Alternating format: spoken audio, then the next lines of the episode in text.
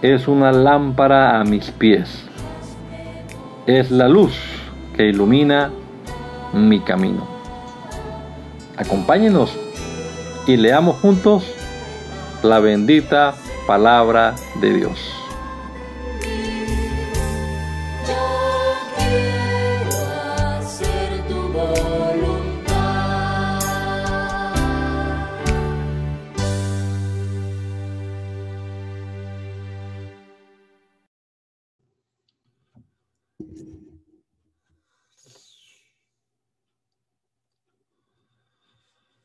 Bendito Señor, te damos gracias en esta mañana por esta oportunidad que nos das hoy de iniciar este día, domingo, leyendo tu palabra, Señor. Gracias por la vida, por la salud. Gracias por la oportunidad de meditar en este texto sagrado. Esperamos, Señor, que tú obres a través de tu palabra en nuestra vida, tu palabra que es vida, que es alimento para nuestra alma, pues nos transforme, Señor, nuestro ser también. Te lo rogamos en el nombre de Jesús. Amén. Amén. Continuamos leyendo la palabra de Dios en, la, en el segundo libro de las crónicas de los reyes de Judá, capítulo número 26. Entonces todo el pueblo de Judá tomó a Usías y lo proclamó rey en lugar de Amasías su padre. Usías tenía entonces 16 años de edad. Después de que el rey Amasías descansó para siempre entre sus antepasados, Usías reconstruyó Elat y la restituyó a Judá. Tenía Usías 16 años cuando comenzó a reinar y reinó 52 años en Jerusalén. Su madre se llamaba Jecolías y era de, de Jerusalén. Y Usías hizo lo recto a los ojos del Señor, tal y como lo había hecho Amasías su padre. Mientras vivió Zacarías, que era un hombre entendido en visiones de Dios, Usías no dejó de buscar a Dios. Y mientras lo buscó, el Señor le dio prosperidad. Usías salió a combatir contra los filisteos y derribó la muralla de Gad, la muralla de Jabnia y la muralla de Asdod. Además reconstruyó ciudades en Asdod y en la tierra de los filisteos. Dios le dio su apoyo contra los filisteos, contra los árabes que habitaban en Gurbal y contra los meunitas, y los amonitas le pagaron tributo a Usías. Su fama se extendió hasta la frontera de Egipto, pues se hizo muy poderoso. Edificó torres en Jerusalén, junto a la puerta del ángulo, junto a la puerta del valle, junto a las esquinas, y las fortificó. Edificó también torres en el desierto y como tenía muchos ganados en la llanura y en los valles y viñas y campos de cultivo en los montes y en los llanos fértiles, abrió muchas cisternas, pues era dado a la agricultura. Usías tuvo también un ejército aguerrido y su gente salía a la guerra en divisiones, de acuerdo con la lista que había, habían preparado el escriba Yeguel, Yegiel y el gobernador Maseías y uno de los funcionarios del rey llamado Hananías. El número total de los jefes de familia valientes y esforzados era de 2.600. Al mando de estos estaba el ejército, compuesto de 307.500 guerreros fuertes y valientes que apoyaban al rey contra sus enemigos. Además, Usías preparó para todo el ejército escudos, lanzas, yelmos, coseletes, arcos y ondas para tirar piedras. Construyó en Jerusalén máquinas inventadas por ingenieros que arrojaban flechas y piedras enormes y las instaló en las torres y en los baluartes. Y su fama se extendió muy lejos porque fue ayudado en gran manera hasta llegar a ser muy poderoso. Pero cuando se hizo fuerte, su corazón se enalteció y eso fue su ruina porque se rebeló contra el Señor su Dios, y hasta entró en el templo del Señor para quemar incienso en el altar del incienso. Pero el sacerdote Azarías entró tras él acompañado de ochenta valientes sacerdotes del Señor, y se opusieron al rey Usías. Le dijeron, Usías, al quemar incienso al Señor no te el quemar incienso al Señor no te corresponde a ti, sino solo a los sacerdotes descendientes de Aarón, que han sido consagrados para quemarlo. Sal ahora del santuario, porque has pecado, y delante del Señor Dios eso no te es nada honroso. Usías tenía que tenía en la mano un incensario, se llenó de ira, y fue tanta su ira contra los sacerdotes de que allí en el templo del Señor, delante de los sacerdotes y junto al altar del incienso, le brotó lepra en la frente.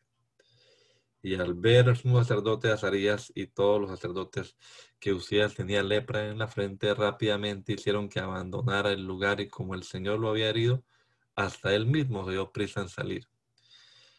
Y así el rey Usías fue excluido del templo del Señor y se quedó leproso hasta el día de su muerte.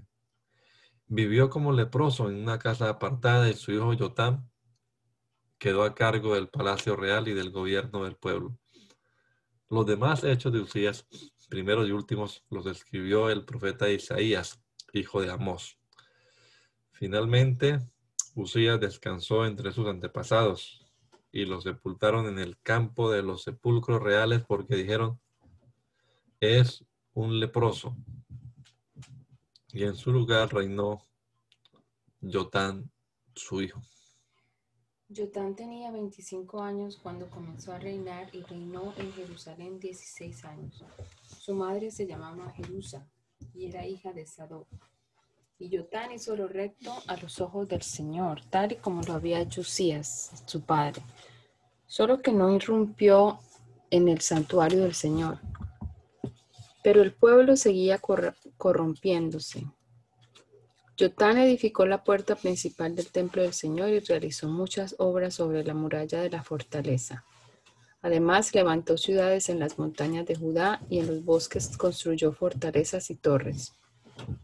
También estuvo en guerra contra el rey de los amonitas y los venció. Y ese año los amonitas le dieron 3.300 kilos de plata 2.200.000 litros de trigo y 2.200.000 litros de cebada. Eso mismo entregaron durante el segundo año y el tercero. Fue así como Jotán se hizo fuerte, pues preparó sus caminos delante del Señor su Dios. Los demás hechos de Jotán y todas sus guerras y sus caminos se hallan escritos en el libro de los reyes de Israel y de Judá. Tenía 25 años cuando comenzó a reinar y reinó en Jerusalén 16 años. Finalmente Jotán descansó entre sus antepasados y lo sepultaron en la ciudad de David. En su lugar reinó Ahaz, su hijo. Ahaz tenía 20 años cuando comenzó a reinar. Y reinó en Jerusalén 16 años. Pero a diferencia de su antepasado David, no hizo lo recto a los ojos del Señor, sino que siguió el mal ejemplo de los reyes de Israel. Y además hizo imágenes hundidas en honor de los Baales. Mm.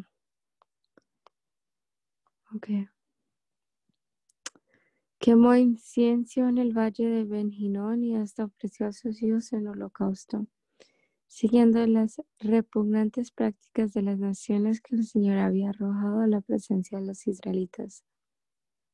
Asimismo ofreció sacrificios y quemó incienso en los lugares altos, en las colinas y debajo de todo árbol frondoso.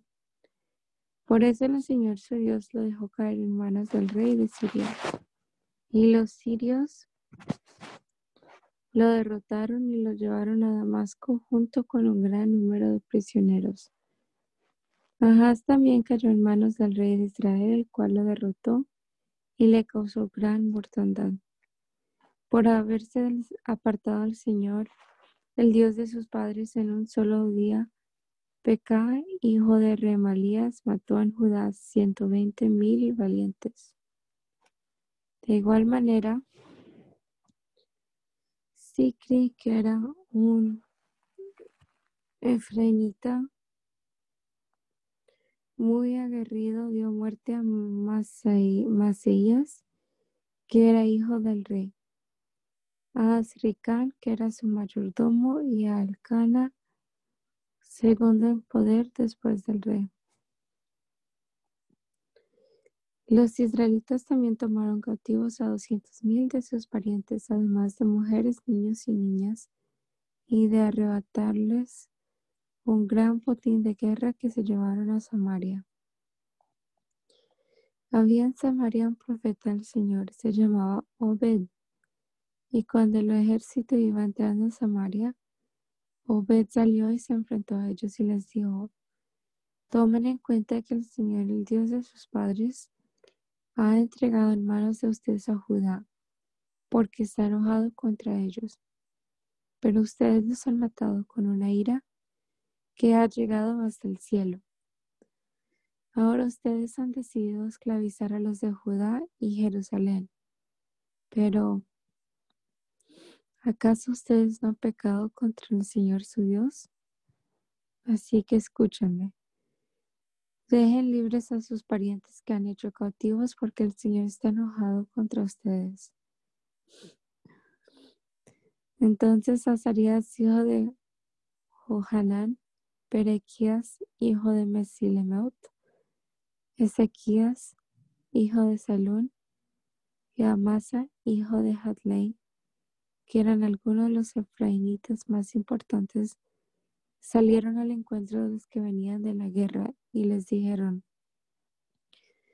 no traigan aquí a los cautivos porque pesa sobre nosotros el pecado cometido contra el Señor. Ya es muy grande nuestro delito y grande también la ardiente ira del Dios contra Israel. Y ustedes quieren añadir más a nuestros pecados y nuestras culpas. Entonces el ejército dejó libres a los cautivos y depositó el botín ante los príncipes y toda la multitud. Los hombres ya mencionados se dedicaron a atender a los cautivos y, con los despojos vistieron a los que estaban desnudos y los calzaron y les dieron de comer y de beber. Los limpiaron con aceite. A los más débiles los montaron en asnos y los llevaron hasta Jericó, la ciudad de las palmeras, para acercarlos a sus parientes y ellos regresaron a Samaria. En aquel tiempo el rey Ahaz pidió la ayuda de los reyes de Asiria, pues también los edomitas habían venido y atacado a los de Judá, y se habían llevado muchos cautivos. También los filisteos se habían extendido por las ciudades de la llanura y del sur de Judá, y habían capturado Betsemes, Ayalón, Hederot, Soco y sus aldeas Timna y sus aldeas y Kimso y sus aldeas, y se habían quedado a vivir en ella. Y es que por culpa del rey Ahaz de Israel, el Señor había humillado a Judá, pues la conducta de Judá había sido desenfrenada, y Ahaz había pecado gravemente contra el Señor. También el rey Tiglat-Pileser de Asiria atacó a Ahaz y lo mantuvo sitiado sin brindarle ningún apoyo. Y aunque Ahaz saqueó el, templo del Señor y el palacio real y las mansiones de los príncipes, y todo se lo dio al rey de Asiria, este no lo ayudó. Para colmo, mientras más lo presionó el rey de Asiria, Mayor fue el pecado del rey Ahaz contra el Señor, pues Ahaz ofreció sacrificios a los dioses de Damasco que lo habían derrotado y dijo, ya que los dioses de Siria ayudan a sus reyes, yo también voy a ofrecerles sacrificios para que me ayuden. Pero esos dioses fueron la ruina de Ahaz y la de todo Israel. Además de todo esto, Ahaz recogió los utensilios del templo de Dios y los hizo pedazos. Luego cerró las puertas del templo del Señor y se hizo altares por todos los rincones de Jerusalén. También levantó lugares altos en todas las ciudades de Judá para quemar incienso a dioses extraños, con lo que provocó la ira del Señor, el Dios de sus padres. Los demás hechos de Ahaz y todos sus actos, primeros y últimos, se hallan escritos en el libro de los reyes de Judá y de Israel. Finalmente, Ahaz descansó entre sus antepasados y fue sepultada en la ciudad de Jerusalén, aunque no lo pusieron en los sepulcros de los reyes de Israel.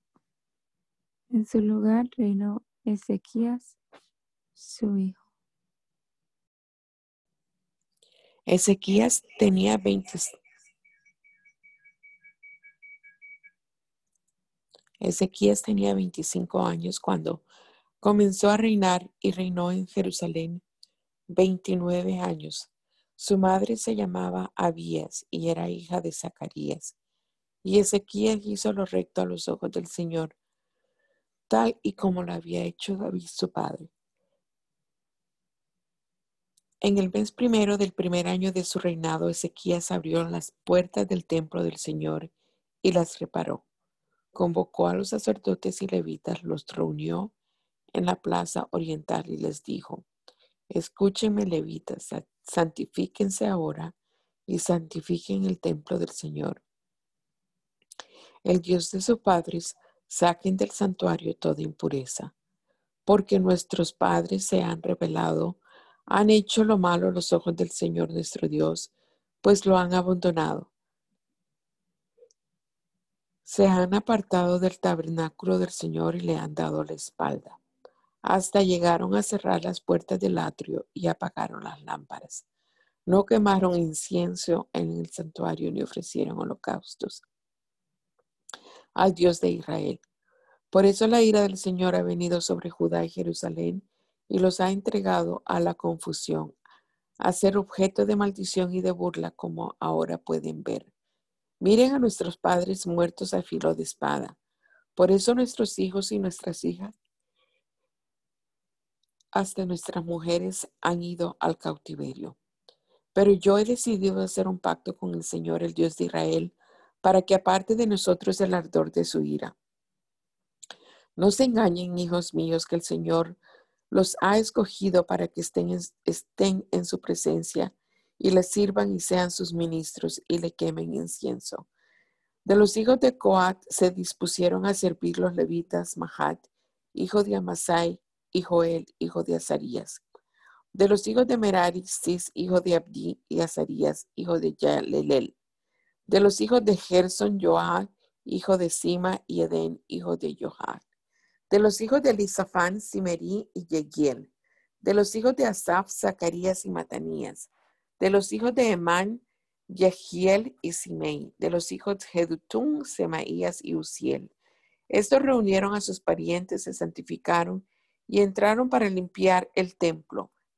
Y entraron para limpiar el templo del Señor, conforme a las órdenes del rey y las palabras del Señor.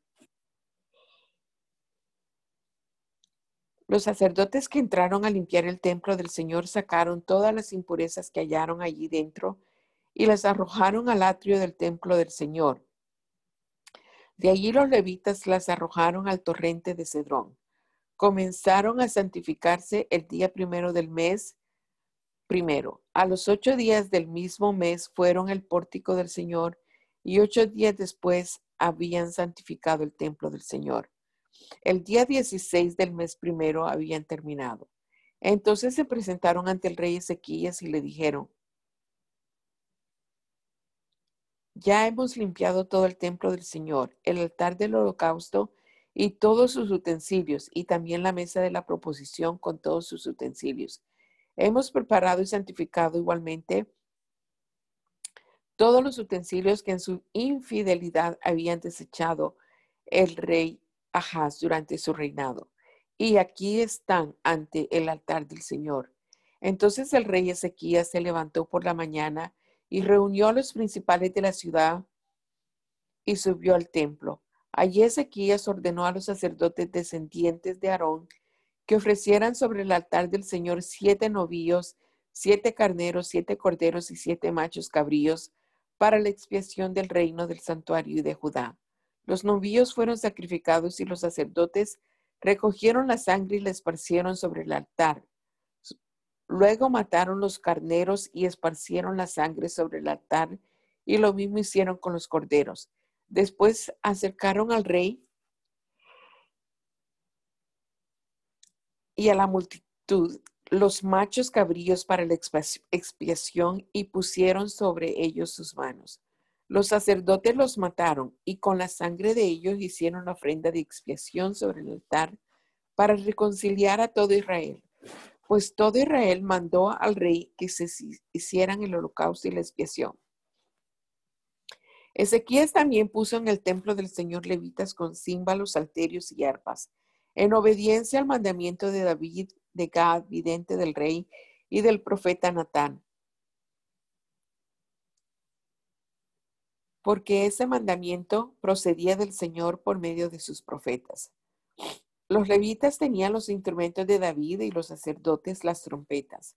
Entonces Ezequías ordenó ofrecer el holocausto en el altar y cuando dio comienzo al holocausto, dio también comienzo al cántico del Señor, con las trompetas y los instrumentos del rey David de Israel. Toda la multitud adoraba, los cantores cantaban y los trompeteros hacían sonar las trompetas. Todo esto duró hasta que el holocausto se consumió. Y cuando terminaron de ofrecer el holocausto, el rey se inclinó y adoró, y lo mismo hicieron todos los que estaban con él. Entonces el rey Ezequías y los príncipes dijeron a los levitas que alabaran al Señor con las palabras de David y del vidente Asaf. Y ellos alabaron con gran alegría y se inclinaron y adoraron. Entonces Ezequías dijo, ahora ustedes se han consagrado al Señor, acérquense pues y presenten sacrificios y alabanzas en el templo del Señor. La multitud presentó sacrificios y alabanzas y todos los de corazón generoso ofrecieron holocaustos. El número total de los holocaustos que ofreció la congregación fue de 70 bueyes, 100 carneros y 200 corderos, todo para el holocausto del Señor. Las ofrendas fueron 600 bueyes y 3,000 ovejas, pero los sacerdotes eran pocos y no alcanzaban a, a desollar los holocaustos. Así que sus parientes levitas los ayudaron para hasta terminar la obra y hasta que los demás sacerdotes se santificaron. Y es que el corazón de los levitas fue más recto para santificarse que el de los sacerdotes. Y así hubo abundancia de holocaustos con la gracia de las ofrendas de paz y las libaciones para cada holocausto. Y el servicio del templo del Señor quedó restablecido. Y Ezequías se regocijó con todo el pueblo de que Dios hubiera preparado al pueblo porque todo fue hecho con rapidez. Después Ezequías envió mensajeros por todo Israel y Judá y escribió cartas a Efraín y a Manasés para que vinieran a Jerusalén y celebraran la Pascua del Señor y Dios de Israel en el templo del Señor. El rey había acordado con sus príncipes y con toda la congregación de Jerusalén el celebrar la Pascua en el mes segundo, ya que todos no la podían celebrar por no haber suficientes sacerdotes santificados, ni tampoco el pueblo se había reunido en Jerusalén. Este acuerdo fue del agrado del rey y de toda la multitud, así que decidieron hacer correr la voz por todo Israel desde Berseba hasta Adán para que vinieran a celebrar la Pascua del Señor Dios de Israel en Jerusalén, pues hacía mucho tiempo que no la habían celebrado tal y como está escrito. Partieron mensajeros por todo Israel y Judá con cartas personales del rey y de sus príncipes, tal y como el rey lo había mandado, y las cartas decían, Israelitas, vuélvanse al Señor, el Dios de Abraham, de Isaac y de Israel, y él se volverá al remanente que se libró del poder de los reyes de Asiria. No sean como sus padres ni como sus hermanos, que se rebelaron contra el Señor y Dios de sus padres. Por eso Él los entregó al desconsuelo, como pueden verlo. No sean testarudos como sus padres, sino sométanse al Señor y vengan a su santuario, que Él ha santificado para siempre. Sirvan al Señor su Dios y el ardor de su ira se apartará de ustedes.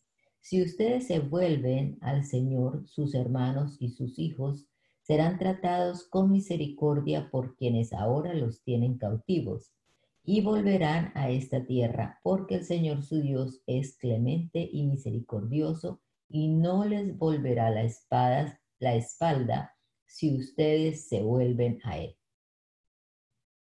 Los mensajeros fueron de ciudad en ciudad por la tierra de Efraín y Manasés hasta Zabulón, pero la gente se reía y se burlaba de ellos. Sin embargo, hubo algunos de Aser, de Manasés y de Zabulón que se humillaron y acudieron a Jerusalén. En Judá también estuvo la mano de Dios para hacer que se pusieran de acuerdo y cumplieran el mensaje del rey y de los príncipes conforme a la palabra del Señor. Así, en el mes segundo, mucha gente se reunió en Jerusalén para celebrar la fiesta solemne de los panes sin levadura. Hubo una vasta reunión que se levantó y quitó los altares que habían en Jerusalén y que además quitó todos los altares de incienso y los echó al torrente de Cedrón. El día 14 del mes segundo se ofreció el sacrificio de la Pascua los sacerdotes y los levitas, llenos de vergüenza, se santificaron y llevaron los holocaustos al templo del Señor. Tomaron sus turnos acostumbrados conforme a la ley de Moisés, hombre de Dios, mientras los sacerdotes esparcían la sangre que recibían de manos de los levitas. Y es que en la congregación había muchos que no estaban santificados y por eso los levitas sacrificaban la Pascua por todos los que no se habían purificado para consagrarlos al Señor. Una gran multitud del pueblo de Efraín y Manasés y de Isaacar y Zabulón no se había purificado, así que comieron la Pascua sin cumplir con lo que está escrito. Pero Ezequías oró por ellos y dijo al Señor, tú, Dios nuestro, que eres bueno, sé propicio a todos los que de corazón se han preparado para buscarte, aunque no estén purificados según los ritos de purificación del santuario. Tú eres el Señor, el Dios de sus padres. el Señor escuchó la oración de Ezequías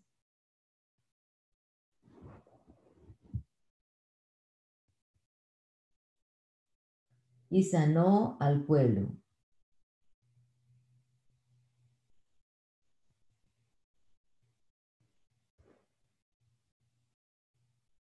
Ahí, me cerró esto. Em, ¿Dónde voy, perdón? 21. El Señor escuchó la oración de Ezequías y sanó al pueblo. Así, durante siete días, los israelitas que estaban en Jerusalén celebraron con gran gozo la fiesta solemne de los panes sin levadura. Y todos los días los levitas y los sacerdotes glorificaban al Señor mientras cantaban con sonoros instrumentos. Ezequías, por su parte, habló con mucho cariño a todos los levitas hábiles en el servicio del Señor y durante siete días comieron de lo sacrificado de la fiesta solemne y ofrecieron sacrificios de paz y dieron gracias al Señor y Dios de sus padres. Todos los allí reunidos acordaron celebrar la fiesta durante siete días más y con mucha alegría lo hicieron así. El rey Ezequías de Judá había donado a la asamblea mil novillos y siete mil ovejas. También los príncipes dieron al pueblo mil novillos y diez mil ovejas, y muchos sacerdotes ya se habían santificado. Y así toda la congregación de Judá se regocijó, lo mismo que los sacerdotes y levitas y toda la multitud que había venido de Israel y también los forasteros que habían llegado de la tierra de Israel y los que habitaban en Judá. Hubo gran regocijo en Jerusalén porque desde los días de Salomón, el hijo del rey David de Israel, no había habido en Jerusalén una celebración semejante. Después los sacerdotes y los levitas se pusieron de pie y bendijeron al pueblo, y su voz fue escuchada, y su oración llegó hasta el cielo hasta la mansión de Dios. Al terminar la celebración, todos los israelitas que habían sido que habían asistido salieron por las ciudades de Judá y destruyeron las estatuas y las imágenes de acera y derribaron los lugares y los altares por todo Judá y Benjamín y también en Efraín y, y Manasés, hasta acabar con todo. Después todos los israelitas volvieron a sus ciudades, cada uno a su propia casa. Ezequías arregló la distribución de turnos de los sacerdotes y de los levitas, cada uno según su oficio, los sacerdotes y los levitas, para ofrecer el holocausto y las ofrendas de paz, para ministrar, para dar gracias y alabar a Dios dentro de las puertas de los del atrio, de los atrios del Señor. El rey contribuyó con sus propios recursos para los holocaustos de la mañana y de la tarde, y para holocaustos de los días de reposo, nuevas lunas y fiestas solemnes, como está escrito en la ley del Señor. Además ordenó a los habitantes de Jerusalén que dieran la porción correspondiente a los sacerdotes y levitas para que ellos se dedicaran a la ley del Señor. Cuando este edicto fue divulgado, los israelitas dieron muchas primicias de grano, vino, aceite y miel, y de todos los frutos de la tierra, y llevaron igualmente abundantes diezmos de todas las cosas. También los israelitas y los habitantes de las ciudades de Judá dieron los diezmos de las vacas y de las ovejas y presentaron los diezmos de lo, de lo sacrificado y de todo lo que habían prometido al Señor su Dios y lo depositaron en montones. Comenzaron a formar aquellos montones en el mes tercero y terminaron en el mes séptimo. Cuando Ezequías y los príncipes vinieron y vieron los montones, bendijeron al Señor y a su pueblo Israel. Ezequías preguntó a los sacerdotes y a los levitas acerca de estos montones.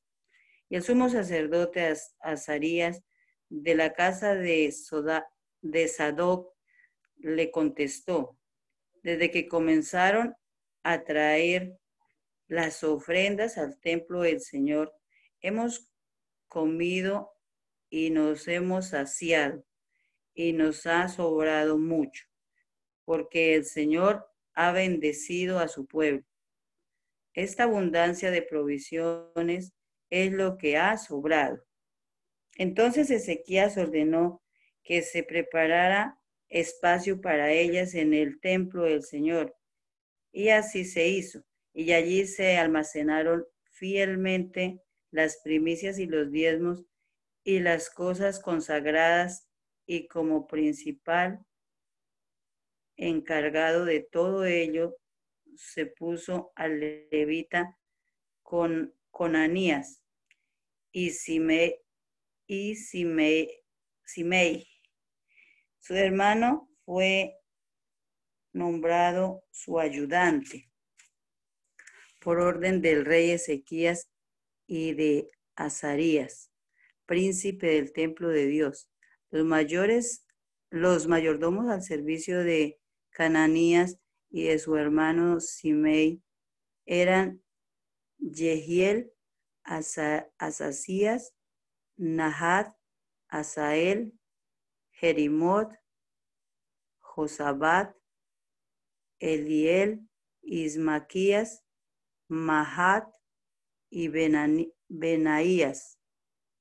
El levita Coré, hijo de Inma, quedó a cargo de la puerta oriental de las, de las ofrendas voluntarias para Dios, de la, de la distribución de las ofrendas dedicadas al Señor y de los objetos consagrados.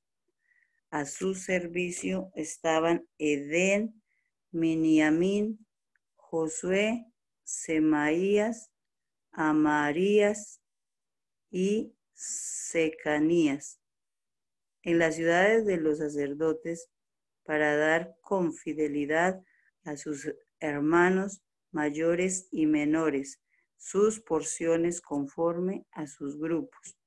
A los varones mayores de tres años, anotados en orden de sus linajes, y a todos los que entraban en el templo del Señor para desempeñar sus, sus ministerios, su ministerio, según sus oficios y grupos, también a los que eran contados entre los sacerdotes según sus casas paternas, y a los levitas mayores de 20 años conforme a sus oficios y grupos. Eran inscritos en todos sus niños, mujeres, hijos e hijas, es decir, con toda la familia, porque se consagraban con fidelidad a las cosas santas. Del mismo modo, los varones nombrados tenían el cargo de dar sus porciones por todas las ciudades y todos los varones de entre los sacerdotes y a todo el linaje de los levitas. Y a los sacerdotes, hijos de Aarón, que estaban en los ejidos de sus ciudades, así lo hizo Ezequías en todo Judá y llevó a cabo lo bueno, lo recto y lo verdadero delante de su Dios. En todo lo que emprendió para el servicio del templo de Dios, buscó a su Dios y lo hizo de todo corazón y de acuerdo con la ley y los mandamientos y fue prosperado. Después de estas muestras de fidelidad, el rey Senahuerib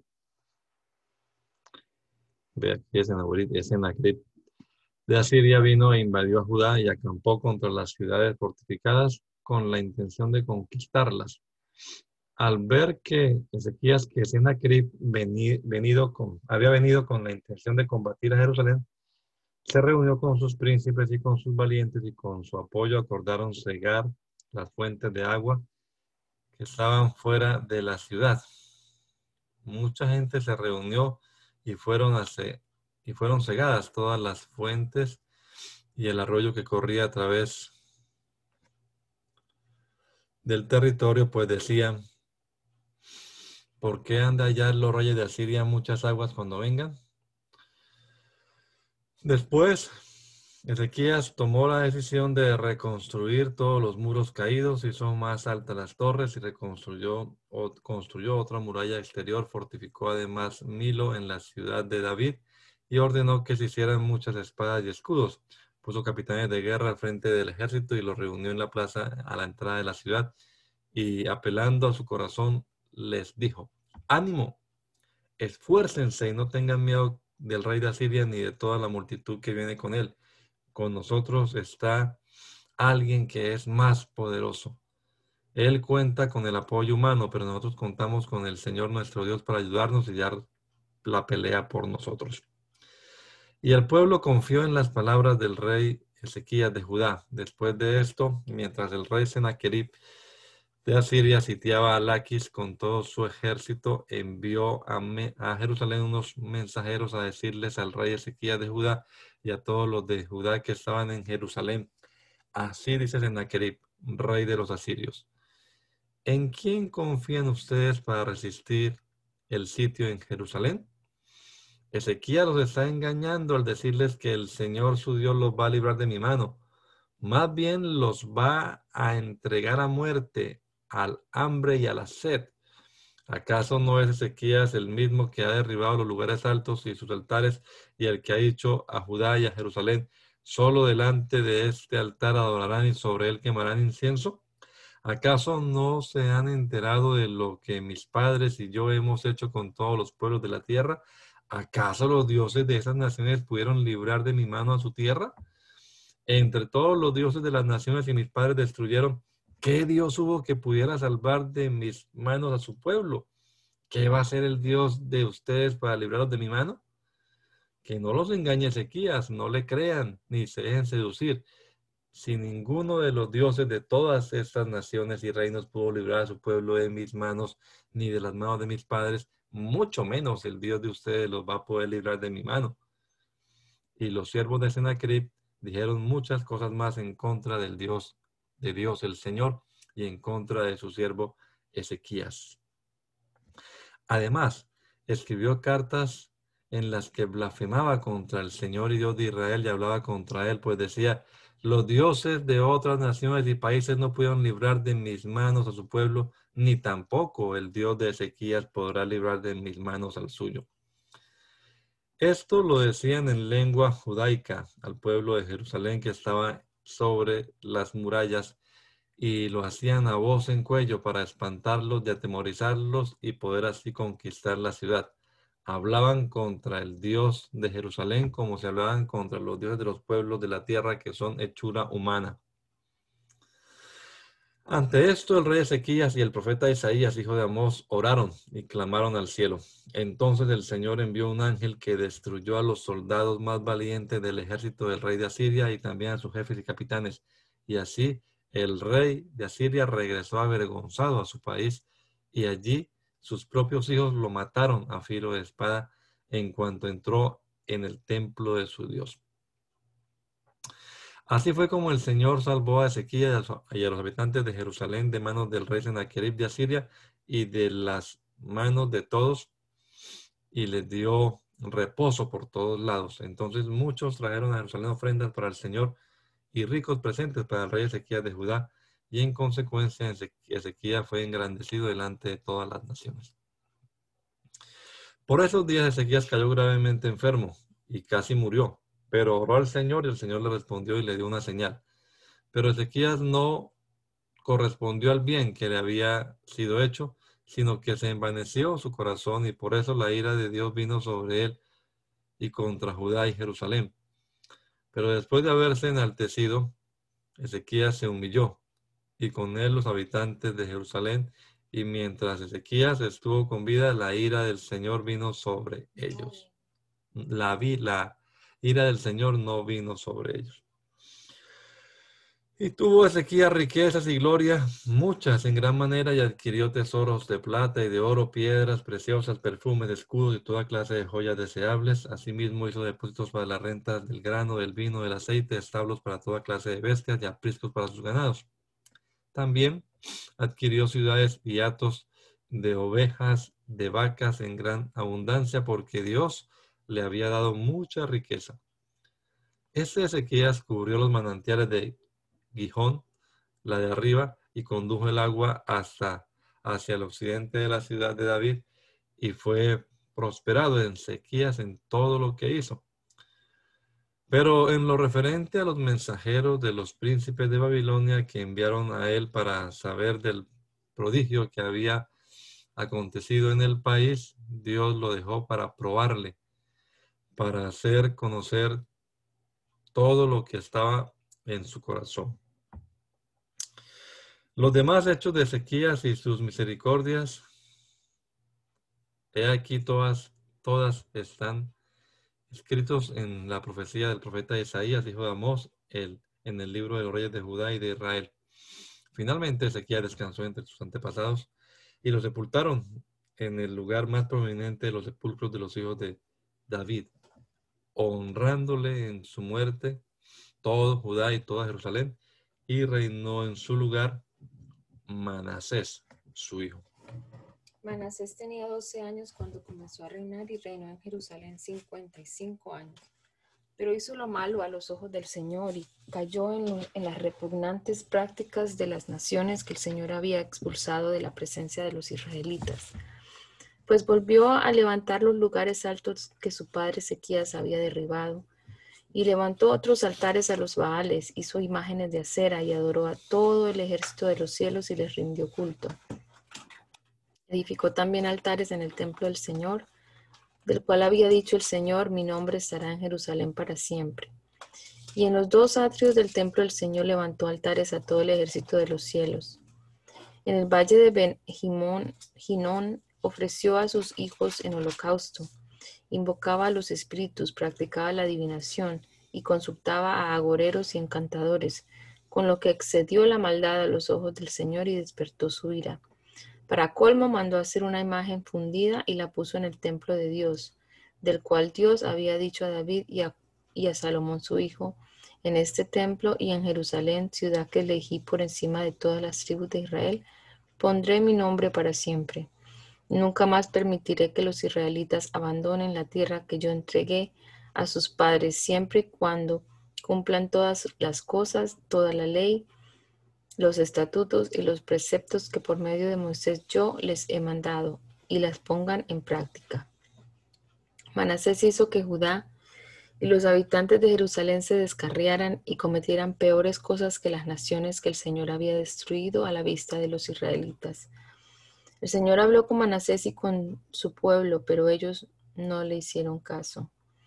Por eso el Señor lanzó contra ellos a los generales del ejército del rey de Asiria, y estos aprisionaron a Manasés con grilletes y encadenado lo llevaron a Babilonia.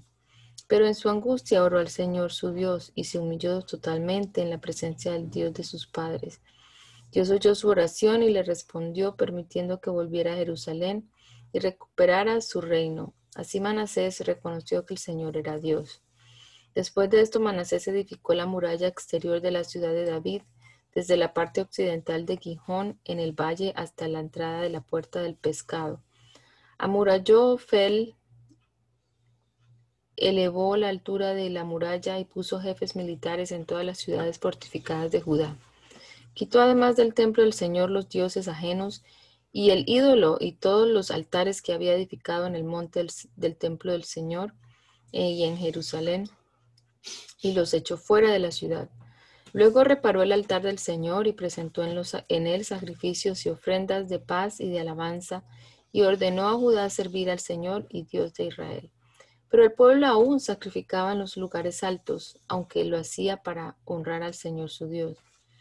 Los demás hechos de Manasés y su oración a su Dios y las palabras de los videntes que le hablaron en el nombre del Señor y Dios de Israel se hallan escritos en, los, en las actas de los reyes de Israel. También su oración y como está y, como esta, también su oración y cómo esta fue oída y todos sus pecados y rebeldías, y los sitios donde edificó lugares altos y erigió imágenes de acera e ídolos, antes de humillarse se hallan escritos en las crónicas de los videntes. Finalmente Manasés descansó entre, entre sus antepasados y fue sepultado en su palacio. En su lugar reinó Amón, su hijo. Amón tenía 22 años cuando comenzó a reinar y reinó en Jerusalén dos años. Pero hizo lo malo a los ojos del Señor tal y como lo había hecho Manasés su padre, pues ofreció sacrificios y sirvió a todos los ídolos que su padre Manasés había mandado hacer. Y nunca se humilló delante del Señor como se humilló Manasés su padre. Al contrario, aumentó el pecado. Pero sus siervos conspiraron contra él y lo mataron en su palacio. Entonces el pueblo de la tierra mató a todos los que habían conspirado contra el rey Amón, y en su lugar proclamó como rey a Josías su hijo. Josías tenía ocho años cuando comenzó a reinar y reinó en Jerusalén treinta y un años. Hizo lo recto a los ojos del Señor y siguió los pasos de su antepasado David, sin apartarse ni a la derecha ni a la izquierda. A los ocho años de su reinado, cuando aún era un jovencito, Josías comenzó a buscar al Dios de David su padre. A los doce años comenzó a limpiar a Judá y a Jerusalén, quitando los lugares altos y las imágenes de acera y las esculturas e imágenes fundidas. Quitaron de su vista los altares de los Baales e hizo pedazos las imágenes del sol que estaban puestas encima. Despedazó también las imágenes de acera y las esculturas y estatuas fundidas, hasta hacerlas polvo. Y el polvo lo esparció sobre los sepulcros, sepulcros de aquellos que les habían ofrecido sacrificios.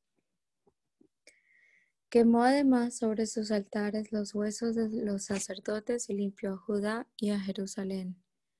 Lo mismo hizo en las ciudades de Manasés, Efraín, Simeón y hasta Neftalí, y en los lugares vecinos. Una vez que terminó de, de derribar los altares y las imágenes de acera, y de romper y desmenuzar las esculturas y de hacer pedazos todos los ídolos en todo Israel, volvió a Jerusalén. A los 18 años de su reinado, cuando ya había limpiado el país y el templo, Josías envió a Safán, hijo de Azalía, al gobernador de la ciudad, Maseías, y al canciller Joach, hijo de Joacás, a que repararan el templo del Señor su Dios.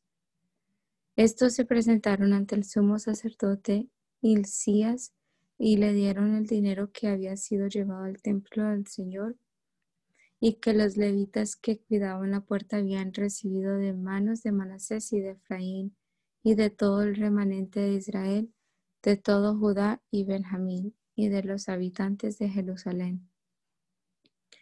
Se lo entregaron personalmente a quienes realizaban las obras y eran mayordomos en el templo del Señor, los cuales lo iban entregando los que hacían las obras y trabajaban en el templo del Señor para reparar y restaurar el templo.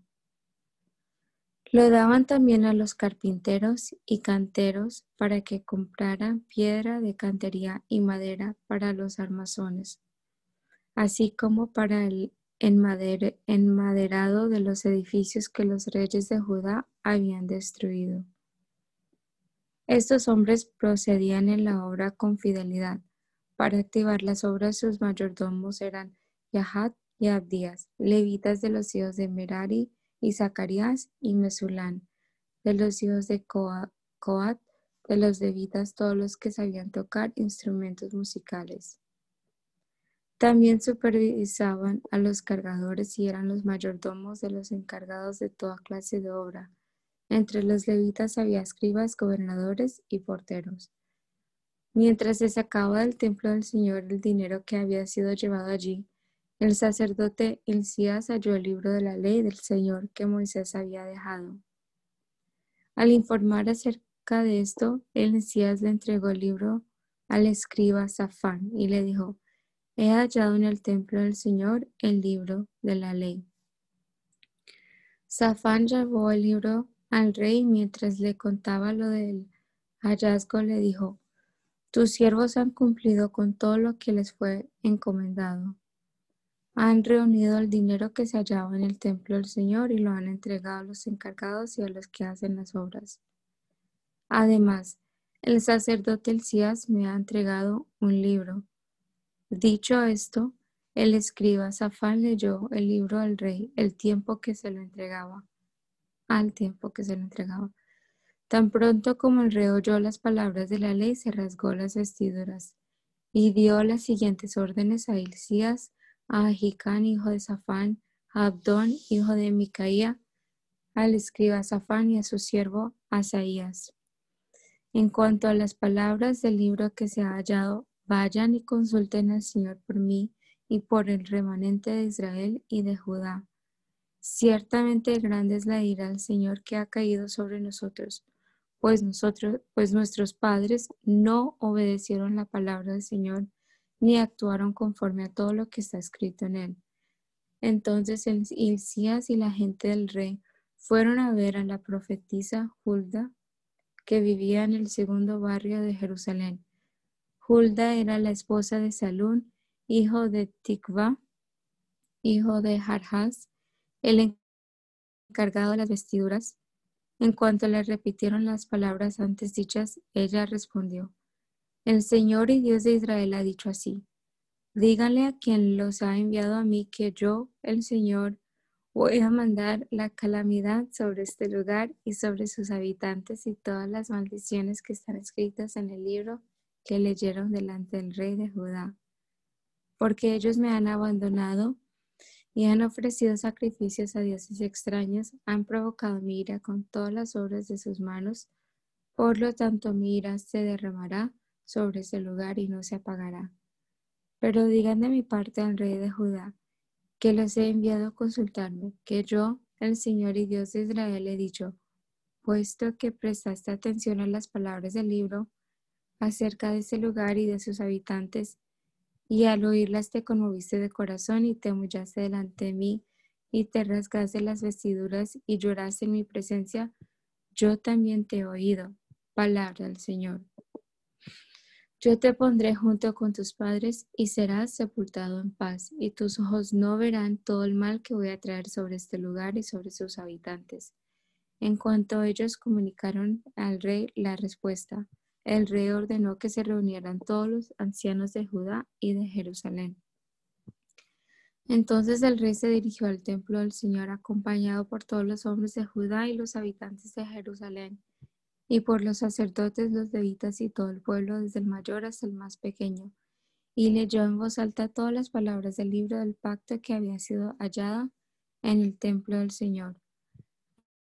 Allí mismo delante del Señor el rey se puso de pie y se comprometió a ir en pos del Señor y a cumplir sus mandamientos, testimonios y estatutos con todo su corazón y con toda su alma, y a poner en práctica las palabras del pacto que estaban escritas en aquel libro. Hizo también que se comprometieran a ello todos los que estaban en Jerusalén y en Benjamín, y los habitantes de Jerusalén cumplieron con el pacto de Dios, el Dios de sus padres Luego Josías quitó de, Josías quitó toda la tierra de los israelitas todo objeto repugnante e hizo que todos los que se hallaban en Israel sirvieran al Señor su Dios.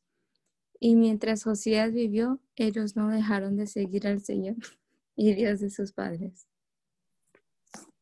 Josías celebró la Pascua del Señor en Jerusalén a los catorce días del mes primero puso a los sacerdotes en sus respectivos oficios y los confirmó en el ministerio del templo del Señor. A los levitas que enseñaban a todos los israelitas y que estaban dedicados al Señor les dijo, ustedes no volverán a llevar sobre los hombros el arca santa. Pónganla en el templo que edificó Salomón, hijo de David, rey de Israel, y sirvan ahora al Señor su Dios y a su pueblo Israel.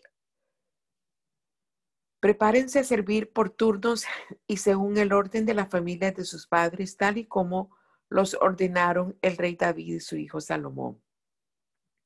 Quédense en el santuario según la distribución de la familia de sus hermanos, los hijos del pueblo, y según la distribución de la familia de los levitas.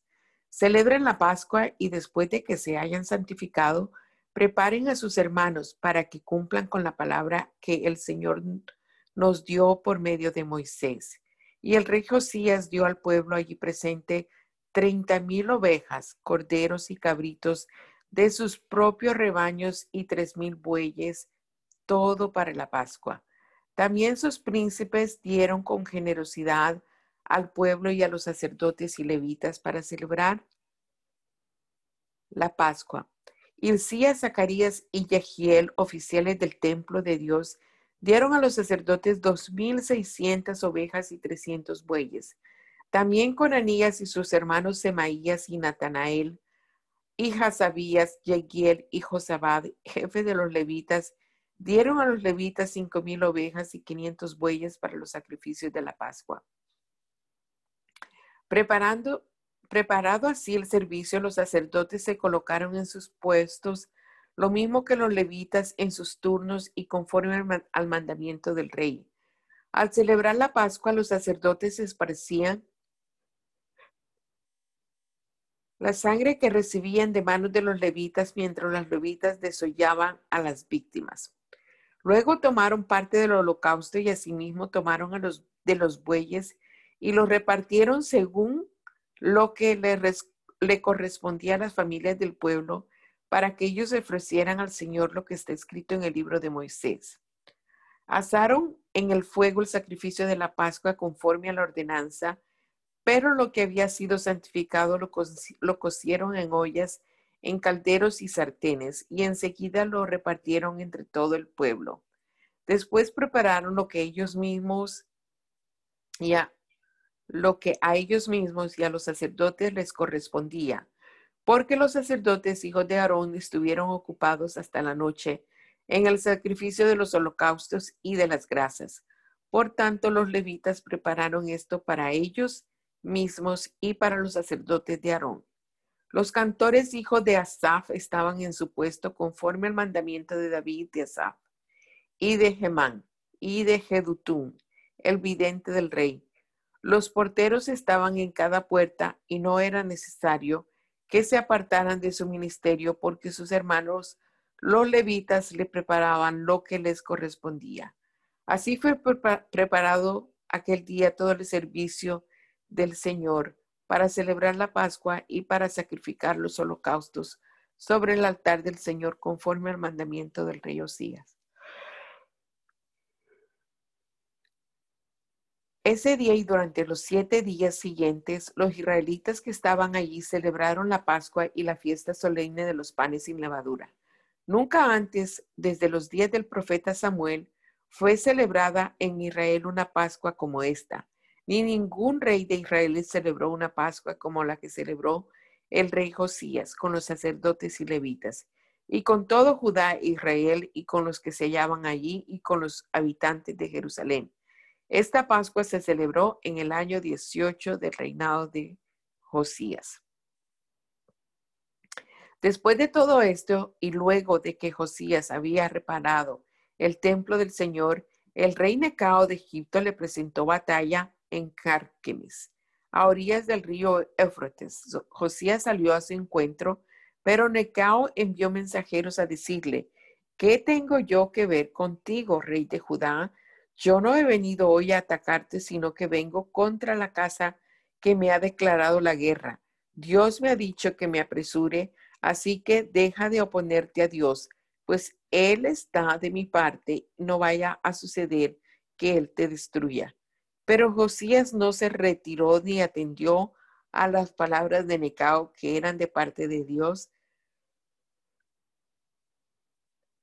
sino que se disfrazó para presentarle batalla y se enfrentó a él en el campo Megiddo.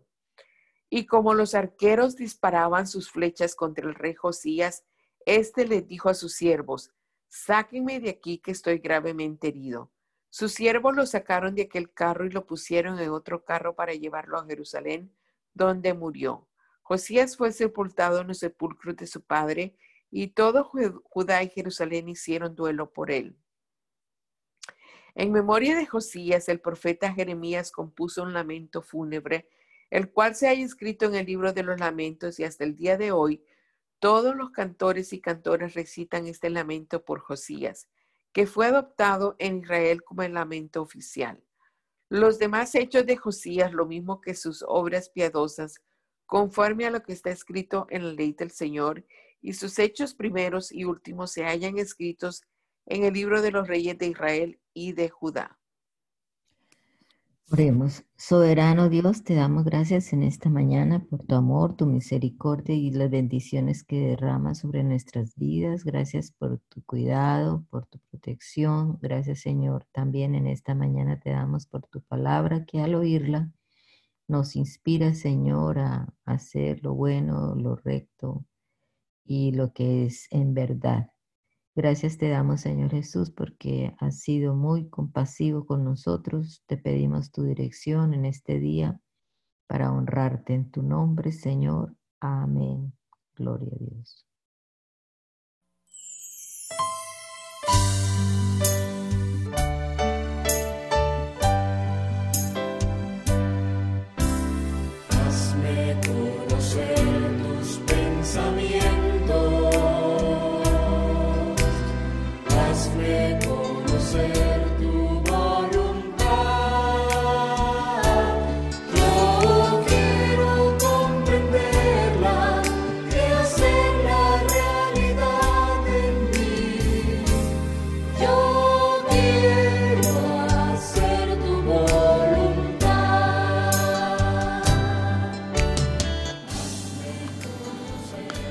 El mandamiento es lámpara y la enseñanza es luz. Y las reprensiones son el camino de la vida. Espero que esta lectura de la palabra de Dios haya sido de edificación para su vida y la de su familia. Gracia y paz.